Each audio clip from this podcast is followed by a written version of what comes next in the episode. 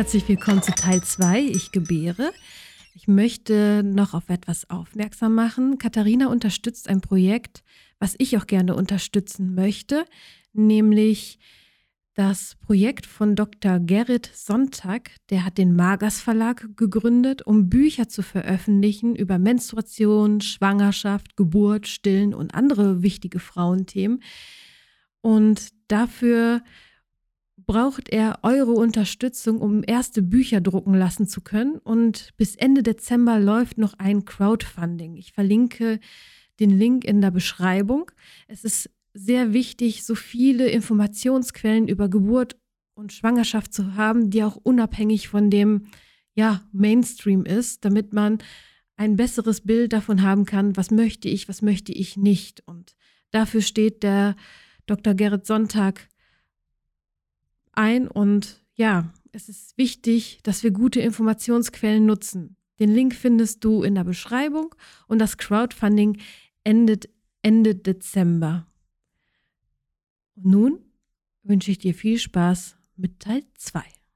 Genau, von wegen begleiten und äh, dass die Frau das selber entscheidet, würde ich gerne über Eigenverantwortung reden. Wie ja. erlebst du die Eigenverantwortung von Schwangeren? Also wahrscheinlich ist es unterschiedlich, aber Gibt es irgendwie Ähnlichkeiten oder einen Wandel, den du sehen konntest, verändert oder ist es gleich? Also, aber was ich von Hebammen höre und halt in den entsprechenden Studien lese ähm, und auch von den Frauen immer wieder höre, ist also an der Krankenhaustür gibst du praktisch deine Eigenverantwortung ab.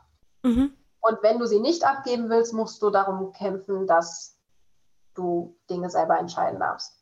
Mhm. Das fängt bei Kleinigkeiten an, wie äh, wird mir nun der Zugang gelegt oder bekomme ich ein CTG um oder nicht. Mhm. Ähm, und geht dann aber eben auch weiter mit äh, Medikamentengabe und ähm, ja, bis hin zur Entscheidung, äh, wollen wir einen Kaiserschnitt durchführen oder wollen wir es noch weiter probieren. Ähm, es gibt immer wieder auch Geschichten, in denen das medizinische Personal sehr offen mit der Schwangeren, mit der Gebärenden kommuniziert hat und ähm, sehr einfühlsam gemeinsam entschieden wurde.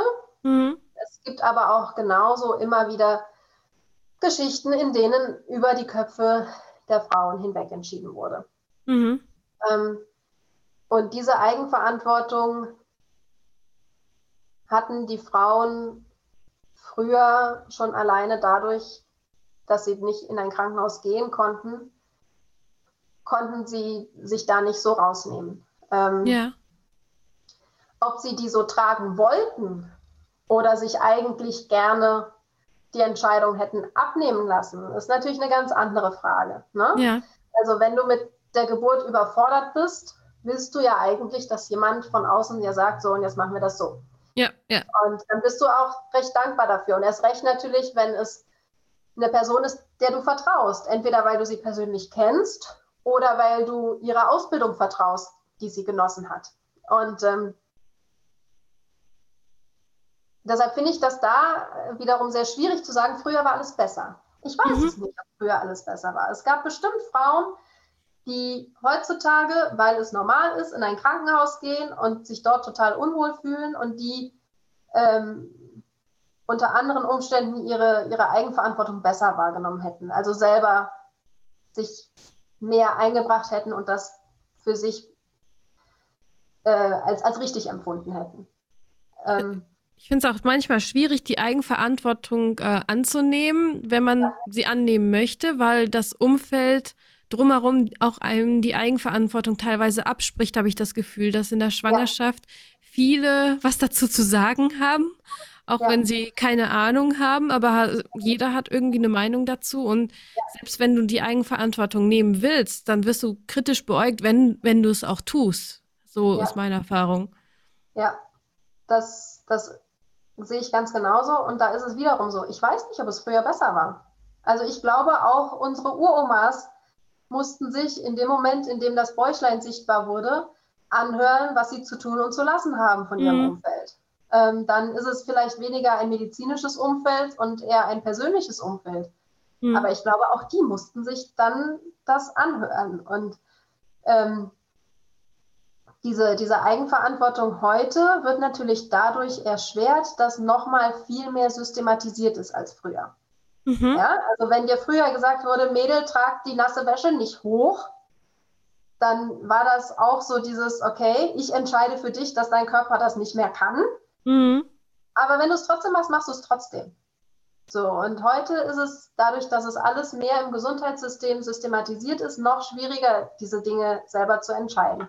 Natürlich sind diese Vorsorgeuntersuchungen alle freiwillig. Mhm. Wenn du sagst, okay, ich will diese Vorsorgeuntersuchung gar nicht machen, ich will nur einmal zum Beispiel zum Organscreening gehen, um festzustellen, dass die Organe alle funktionieren. Ja. Dann wirst du in der Praxis schon blöde angeguckt. Das stimmt. Ne, warum ja. du denn jetzt kommst, aber vorher die ganzen Vorsorgeuntersuchungen nicht hast machen lassen. Wenn du die Vorsorgeuntersuchung machen lässt und aber sagst, äh, dieser Zuckertest, das ist überhaupt nichts für mich. Ich mache lieber 30 Tage lang zu Hause meine Zuckerprofile. Komme ich mhm. besser mit klar. Wirst du blöde angeguckt. Das stimmt. Wenn du sagst, ja, ich mache das, aber CTG brauche ich nicht. oh, das geht gar nicht. CTG, wenn du das nicht machst, boah. so, also sobald, sobald du irgendwas machst, was außerhalb der Norm ist, wirst mhm. du dafür also zumindest blöd angeguckt oder dir wird halt gesagt, warum? Du musst dich mhm. rechtfertigen. Und es reicht halt nicht zu sagen, habe ich so für mich entschieden. Ja? Oder im äh, größten Fall verweigert dir die Praxis einfach, dass sie dich weiter behandelt. Ach, tatsächlich, gibt es auch solche Fälle? Ja, ähm, zum Beispiel relativ häufig. Also es gibt diese blöde Situation, dass auch mit, es gibt immer wieder Probleme, wenn du sagst, du willst jede zweite Vorsorge in der ähm, gynäkologischen Praxis machen und jede zweite Vorsorge bei der, Frau, äh, bei, bei der Hebamme. Ja, also mhm. also so ein Wechsel zwischen Frauenarzt und mhm. Hebamme oder Frauenärztin, Hebamme. Mhm. Und die, ähm, die gynäkologischen Praxen haben halt jahrelang immer argumentiert und argumentieren das, soweit ich weiß, auch heute noch, dass sie das dann nicht abrechnen dürfen. So, weil dann bist du im einen Quartal schon da gewesen und gehst im gleichen Quartal noch zu jemand anderem und dann wäre das äh, Versicherungsbetrug und es gibt immer wieder Praxen, in denen es funktioniert und es gibt auch immer wieder Praxen, bei denen es dann heißt, naja, wenn Sie dieses Quartal schon da waren, dann können Sie nicht mehr herkommen.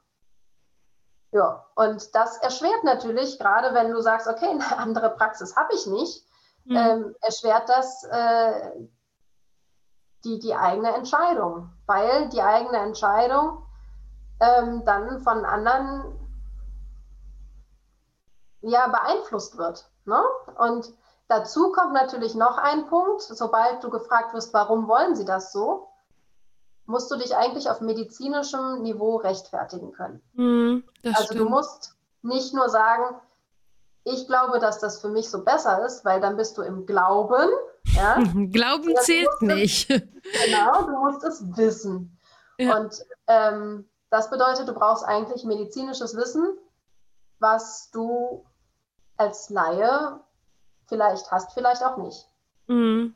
Und ganz schnell kommst du dann in so eine Situation von, naja, also ist ja jetzt nett, dass sie sich das angelesen haben, aber ich habe ja auch nicht umsonst studiert. Mhm. Und das ist schwierig. Denn einerseits stimmt es. Ich bin Laie und meine Frauenärztin hat Gynäkologie studiert. Ja. ja? Andererseits ist sie diejenige, die den großen Überblick hat. Aber ich bin diejenige, die spürt, was in meinem Körper passiert. Ja. Und ähm, ich wusste immer schon vor dem ersten Test, dass ich schwanger war, weil ich das gemerkt habe, so an, an so Kleinigkeiten. Die Brüste spannten ein bisschen mehr. Man hatte im, im Mittelleib so, beim, beim meiner Jüngsten habe ich die, äh, die Einnistung gemerkt. Oh, ich ja? auch. So, und das, das sind so Sachen, ähm, wenn du dem eigenen Körper genug Gehör schenkst, dann weißt du diese Sachen. Und ja. trotzdem kannst, kannst du nicht medizinisch argumentieren. Nein, ja. Und das war, glaube ich, früher einfacher. Weil auch die Hebammen, die dann zu den Hausgeburten kamen, gefragt haben, wie fühlst du dich? Und im Zweifelsfall ähm, da, genau, genau darauf ihre, ihre Begleitung ausgelegt haben. Hm. No? Und das ist heute unglaublich schwierig. Und warum ist Eigenverantwortung so wichtig? Also manche sagen ja gut, dann habe ich keine Eigenverantwortung, dann gebe ich alles ab. Ist halt so. Ja. Ähm, aus meiner Sicht ist die Eigenverantwortung deshalb wichtig, weil wenn es wirklich hart auf hart kommt, ähm, trotzdem du diejenige bist, die entscheidet. Hm. Also wenn du, wenn irgendwas schief läuft im Krankenhaus, ähm, dann hast du vorher im Zweifelsfall diese Unterlagen unterschrieben, dass das Personal das tun darf oder nicht.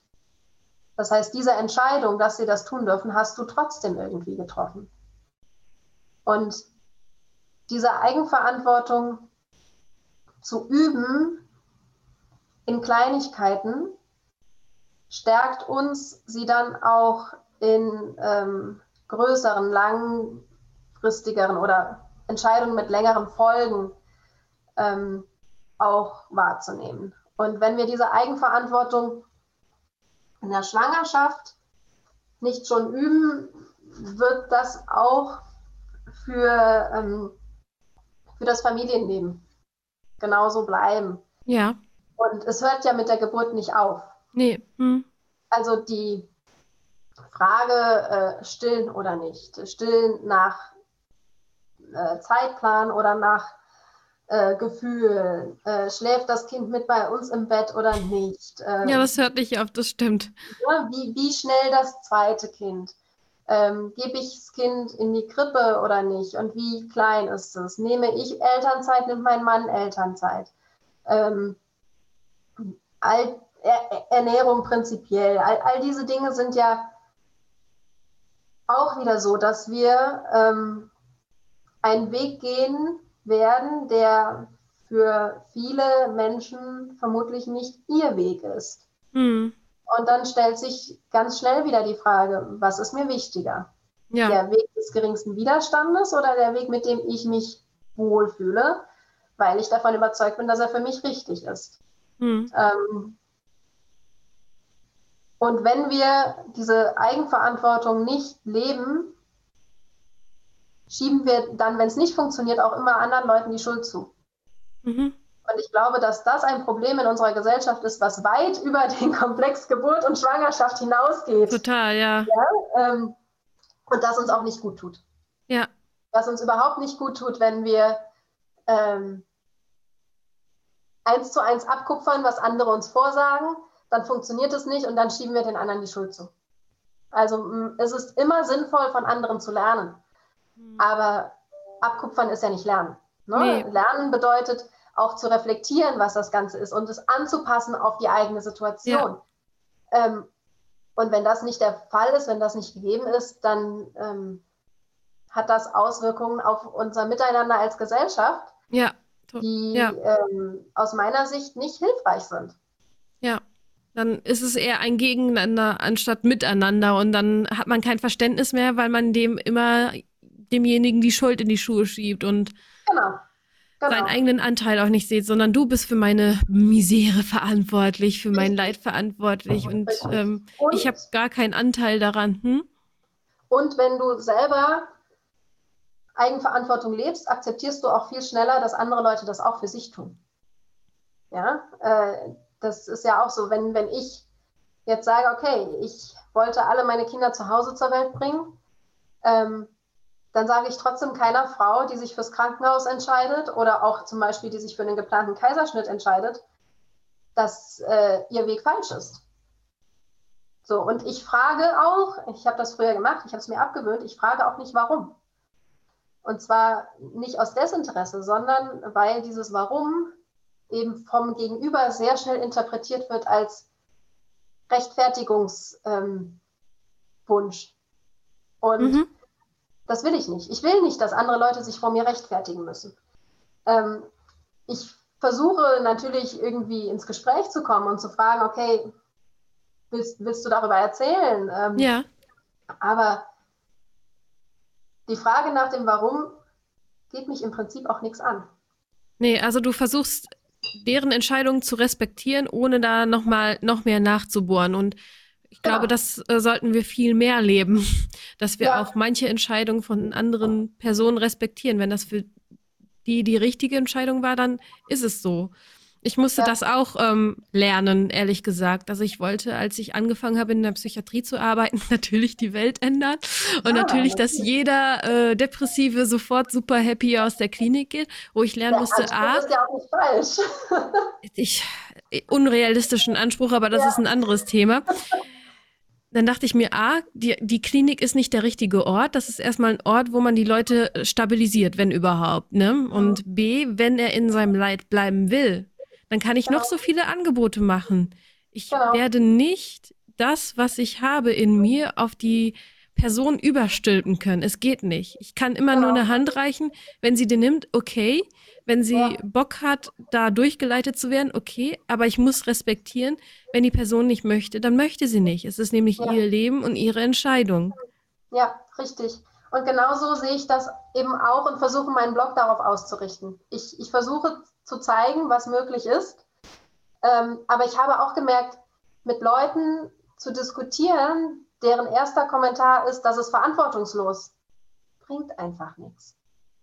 Also dann müssen die Menschen anderweitig ähm, erst so weit sein, dass sie sagen, okay, ich höre mir an, was du zu sagen hast. Und dann können wir diskutieren. Und dann können wir eben, so wie wir vorhin ins Gespräch gehen, was sagen eigentlich diese Statistiken aus? Mhm. Ähm, unter welchen Voraussetzungen ähm, kann man zu Hause gebären oder auch nicht? Ähm, welche Art von Versorgung brauchen wir? Was wäre für ein, ein äh, Geburtssystem, für ein so reiches, äh, hochentwickeltes Land wie Deutschland eigentlich sinnvoll und angemessen? Mhm. Aber ähm, das geht nur, wenn man bereit ist, dem anderen Menschen da genügend zuzuhören. Und diesen Raum versuche ich irgendwie zu bieten auf dem Blog, indem ich äh, die Geburtsgeschichten auch so veröffentliche, ähm, wie sie reinkommen. Und also ich mache ein bisschen was an Format und so, schon klar, ja. Aber ja. Ich, ich, ändere keine Inhalte. Ja, ja. Ähm, und ich ändere auch nicht, wenn da irgendwelche persönlichen Bewertungen drinstehen, nach dem Motto, ja, und im Nachhinein hätte ich mir das anders gewünscht oder sowas. Mhm. Ähm, ich lasse das genauso darin stehen, weil ich wirklich der Meinung bin, die Frau hat das subjektiv genau so erlebt. Mhm. Und wer bin denn ich, um mir da jetzt ähm, noch, noch, eine, noch eine Anmerkung oder eine Änderung erlauben zu können? Ja das, ja. das passt einfach nicht. Das passt auch nicht. Sag mal, heute, heutzutage ist es auch schwieriger, ein Kind zu bekommen, finde ich, weil viele Umstände es erschweren, in einen schönen Rahmen ein Kind zu gebären. Ähm, gibt es irgendwie etwas, was du den Frauen sagen kannst, was, äh, was sie irgendwie bestärkt oder stärkt oder eine Meinung dazu, wie sie damit umgehen können oder was sie machen können? Ähm, ja, ich glaube, es ist, es ist eine Mischung aus verschiedenen Aspekten. Ähm, zum einen ist es aus meiner Sicht wirklich sinnvoll, ein wenig medizinisches Wissen zu haben. Mhm. Äh, und damit meine ich wirklich nicht die Hebammenausbildung oder ein Hebammenstudium oder ein, ein Gyn-Studium aufholen zu wollen, ähm, sondern damit meine ich ähm, den Prozess von Schwangerschaft und Geburt, wie er normalerweise abläuft, nachvollziehen zu können. Also sowohl äh, was die, die Bedürfnisse des Körpers angeht während der Schwangerschaft, als auch dann zu verstehen, okay, ähm, wie funktioniert Geburt eigentlich? Welche Hormone sind da im Groben im Spiel? Wann können diese Hormone gut wirken, wann nicht? Ähm, und äh, welche, welchen Nutzen haben die medizinischen ähm, Standardprozeduren? Ja, so und wenn man sich da äh, ein bisschen Wissen angelesen, angeguckt hat, dann ist, glaube ich, äh, zum einen stärkt das das Vertrauen in das medizinische Personal, weil man einfach merkt, okay, die haben, die haben Ahnung. Mhm. Und andererseits stärkt es auch das Vertrauen in den eigenen Körper, wenn man zuordnen kann, was da eigentlich passiert. Mhm.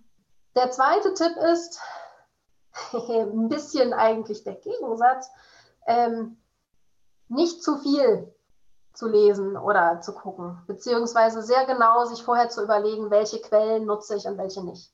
Mhm. Ähm, ich habe auf dem Blog ein paar Buchempfehlungen, die ich persönlich sehr unterstütze. Es gibt auch viele weitere gute Bücher. Was ich nicht glaube, was hilft, ist im Internet querlesen, in irgendwelchen Foren, die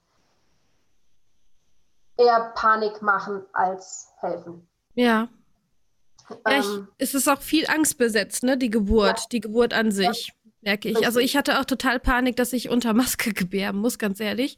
War froh, dass ich dann in einem anthroposophischen Krankenhaus war, wo sie mich dann einfach nicht mehr, also am Ende war ich im Krankenhaus, wo sie mich nicht äh, mehr angerührt haben, was das angeht, und ich ähm, frei atmen konnte.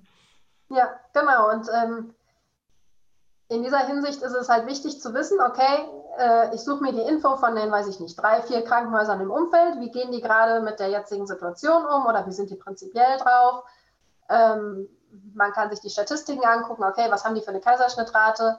Weshalb haben die diese Kaiserschnittrate? Also, ne, wenn es natürlich ein Uniklinikum ist, in dem sowieso, ich sag mal, all diejenigen Fälle aufkreuzen, die sonst im Umkreis von 100 Kilometern kein Krankenhaus ähm, mhm. versorgen will oder kann, dann ist auch eine hohe Kaiserschnittrate nicht unbedingt ein schlechtes Zeichen. Mhm. Ähm, dann ist es eher eine Notwendigkeit. Ähm, ja, ja. Immer in Relation aber, sehen die Statistiken. Genau, ne? ja. genau.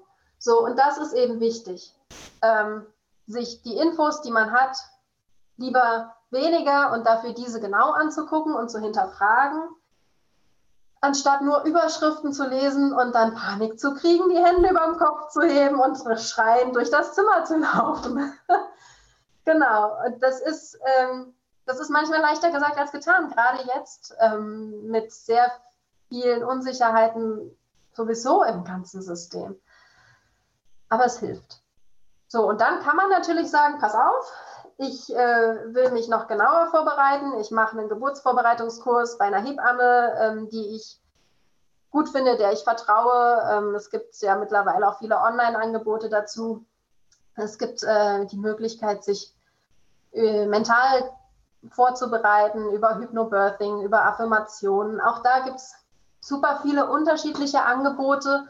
Man mhm. muss einfach ein bisschen auch gucken, mein Thema ist ja auch Gemeinschaft und Miteinander in meinem Podcast. Mich interessiert ja. auch, wie können die anderen die Schwangere unterstützen, damit sie da gut durchkommt. Ja, ich glaube, die wichtigste Frage ist wirklich ein ehrlich gemeintes, wie geht's dir und was brauchst du? Das würde wirklich helfen.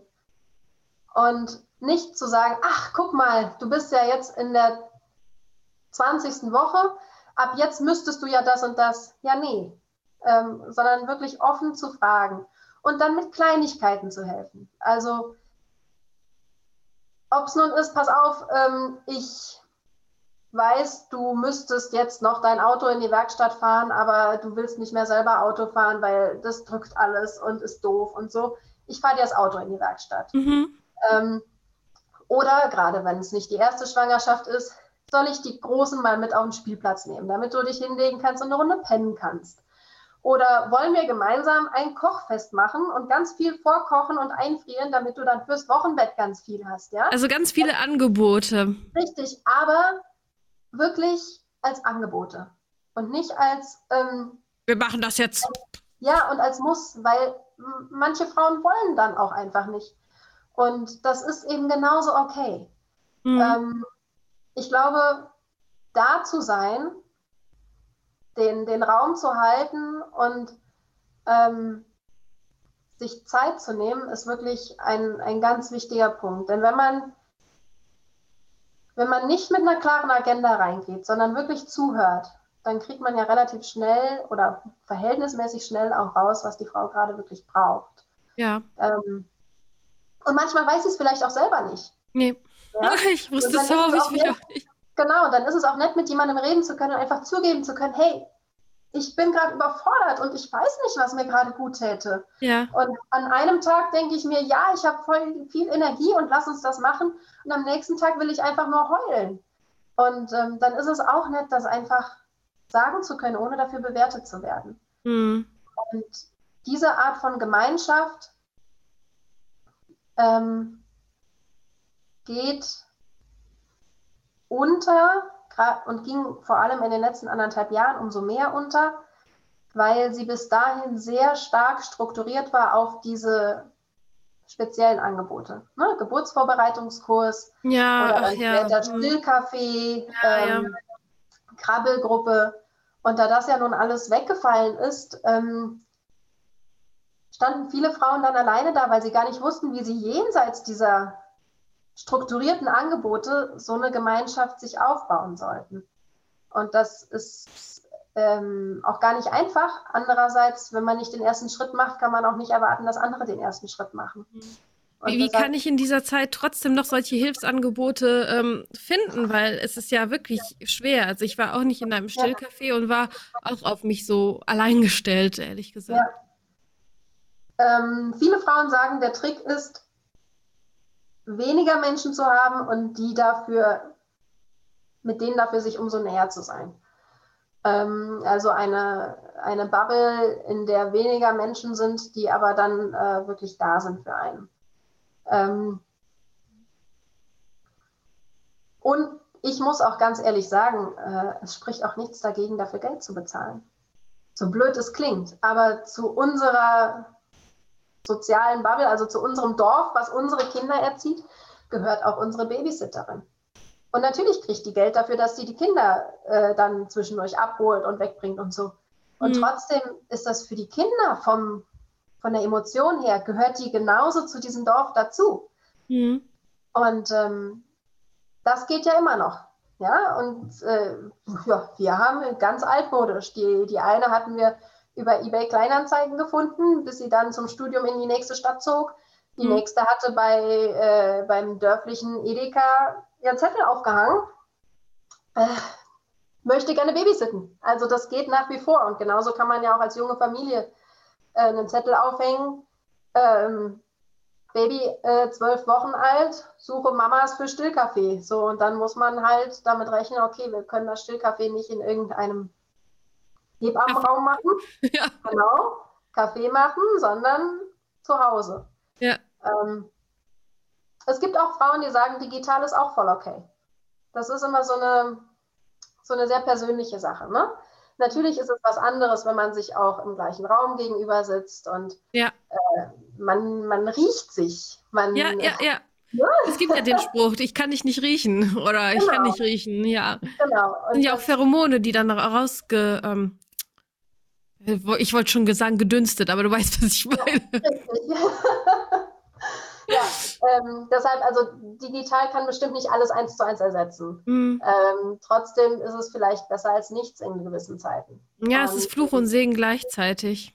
Ja, richtig. Also es ist in dem Moment ein Problem, in dem man persönliche Kontakte nicht wahrnimmt, die man wahrnehmen könnte.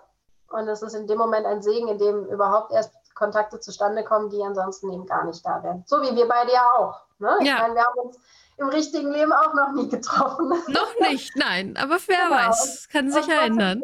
Chemie und dann kann man eben auch online ähm, eine ganze Weile miteinander gut quatschen. Ja. Ähm, und das, das ist schon wichtig. Ich biete immer mal wieder zum Beispiel auch Erzählcafés an. Das heißt, auf dem Blog kommt dann eine, Mhm. eine Info abends oder am Wochenende, wie auch immer. Wir machen Erzählcafé, ähm, im Moment dann eben auch nur online ähm, und haben dann ein paar Frauen dabei, die ihre Kinder bekommen haben, ein paar Frauen dabei, die vielleicht noch schwanger sind ähm, Mhm. und quatschen.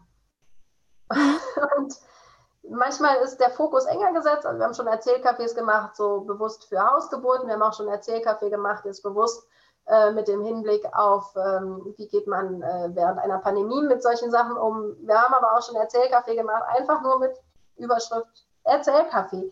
Und das Sehr ist, schön. das ist auch schön. Das Ja, der Austausch was, ist sehr wertvoll, die- ja. ja, für diejenigen, die es was ist, tut es wirklich sehr gut. Und ähm, das sind dann auch immer recht kleine Gruppen, sodass man nicht das Gefühl hat, unterzugehen in der Masse. Ich bin Ähm, mal sehr provokativ. Ich würde sagen, es äh, ist für jeden was. Also sich auszutauschen, ne? in Kontakt zu Ja. bleiben mit seinem Umfeld. Weil ich weiß das von mir. In der Schwangerschaft kommt man hoch und tiefs, auch danach. Und halt auch in Kontakt bleiben. Und wie du schon sagst, wenn man sich so ein bisschen bemüht, dann findet man auch Leute. Es gibt ja so viele Internetportale und auch ähm, wenn es halt örtlich nicht klappt und es gibt immer irgendwie Möglichkeiten, auch wenn, wenn die Regeln noch so streng sind, es gibt immer irgendwie Möglichkeiten, sich zu begegnen. Und begegnen ist schon wichtig, um zu wissen, okay, ich bin nicht alleine. Und allein das hilft zu wissen, ich bin nicht alleine mit diesen Absolut. Problemen oder was auch immer. Ja, ich stimme dir voll zu. Ähm, das Gefühl, alleine zu sein, haben, glaube ich, viele Schwangere und auch viele junge Mütter. Gerade wenn es so diese Situation ist von ähm, der Vater des Kindes geht relativ schnell wieder arbeiten und du bist mit dem Kleinen, der Kleinen alleine zu Hause. Ähm, und das ist schade. Und das, das hatten wir natürlich früher äh, in einer Clanstruktur gar nicht, ne? sondern da gab es immer irgendwie dann mehrere junge Mütter gleichzeitig, mhm. ähm, die äh, sich gegenseitig dann auch helfen konnten. Selbst wenn du so an so ähm, große ähm, Bauernhöfe denkst, in denen mehrere Generationen oder mehrere ähm, Geschwister dann jeweils mit angeheirateten Partnern lebten und so. Hm. Da war immer irgendwie jemand da. Ähm, und das haben wir mit der Kleinfamilienstruktur ziemlich über Bord geworfen. Hm. Und wenn es gerade familiär nicht so einfach ist, was ja auch dadurch, dass wir dann wegziehen ne, und ähm, in ja, einfach mindestens zwei, drei Stunden irgendwie von der nächsten Verwandtschaft vielleicht auch entfernt wohnen. Oder Streitereien auch in den Familien.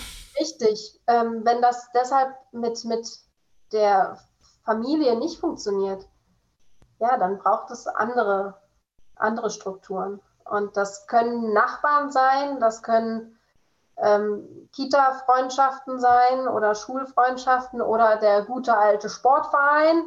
Ähm, das kann aber auch was sein, was sich einfach dadurch entwickelt, dass man jeden Tag an der gleichen Bushaltestelle wartet auf den Bus und dann miteinander ins Gespräch kommt mit den zwei Kinderwagen. Es ist, ähm, es ist nicht ganz einfach. Andererseits, wie du schon sagst, es ist auch nicht unmöglich. Und es ist so wertvoll, dass wir es, dass wir es angehen sollten. Das stimmt. Was würdest du den Zuhörern gern zum Schluss noch mitgeben auf dem Weg? also jetzt, da wir das aufnehmen, sind wir ja zwischen dem zweiten und dritten Advent, richtig? Ja. Ja. Ähm, insofern würde ich als allererstes mitgeben, ähm, dass die Weihnachtszeit, glaube ich, äh, eine gute Zeit ist, um sich auf sich selber und aber auch auf die, die einem lieb und teuer sind, zu fokussieren. Ähm, das geht ja manchmal leider unter in diesem Geschenkewahnsinn, Vorbereitungswahnsinn und äh, Verpflichtungsmarathon. Ähm, mhm. Ich glaube aber, dass es, dass es uns gut tut, wenn wir äh, ein bisschen uns wieder auf uns selber und unsere, unsere Grundlagen besinnen. Ähm, und in Bezug auf Schwangerschaft und Geburt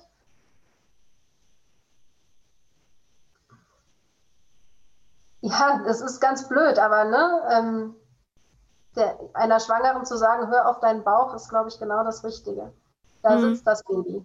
Und das Baby ist noch ganz klein im Zweifelsfall und trotzdem ähm, kann es nur positiv sein, schon sehr früh eine Verbindung mit diesem Baby zu haben und zu horchen, wie es euch beiden, also wie es Mutter und Kind da eigentlich geht gerade. Ähm,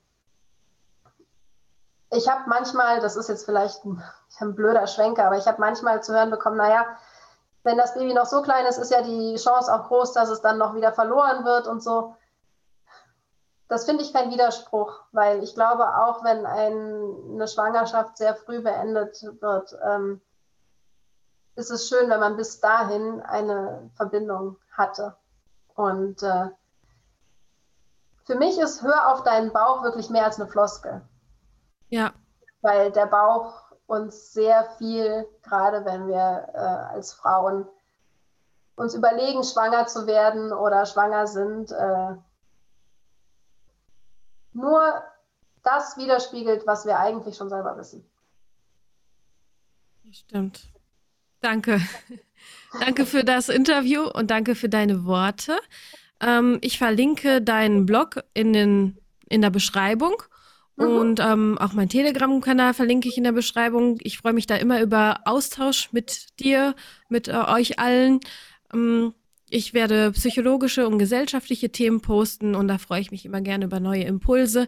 Möchtest du auch einen Blick von außen haben, biete ich auch psychologische Beratung an. Da kannst du mich gerne anschreiben. Das verlinke ich auch in der Beschreibung. Da mache ich ein Vorgespräch aus mit dir, eine halbe Stunde so um den Dreh und dann gucken wir, ob das passt oder nicht und gucken, ob wir zusammenarbeiten oder nicht. Und zum Schluss möchte ich dir noch was aus meinem Tante Emma Laden mitgeben. Was möchtest du haben? Oh, also ich bin gerade wieder in so einer Phase von ganz viel Obst. Ähm, wir haben zu Hause im Moment äh, ähm, Gurke, Tomate, Möhre, Apfel, äh, Weintraube, Banane und ich habe aber eigentlich heute total Lust auf eine Kiwi. Okay, dann gebe ich dir eine Kiwi.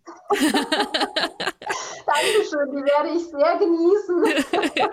Viel Spaß beim Genießen. Ähm, ich wünsche dir noch eine schöne Zeit und auch den Zuhörern wünsche ich eine schöne Zeit und bis zum nächsten Mal. Vielen Dank. Vielen Dank dir auch. Tschüss.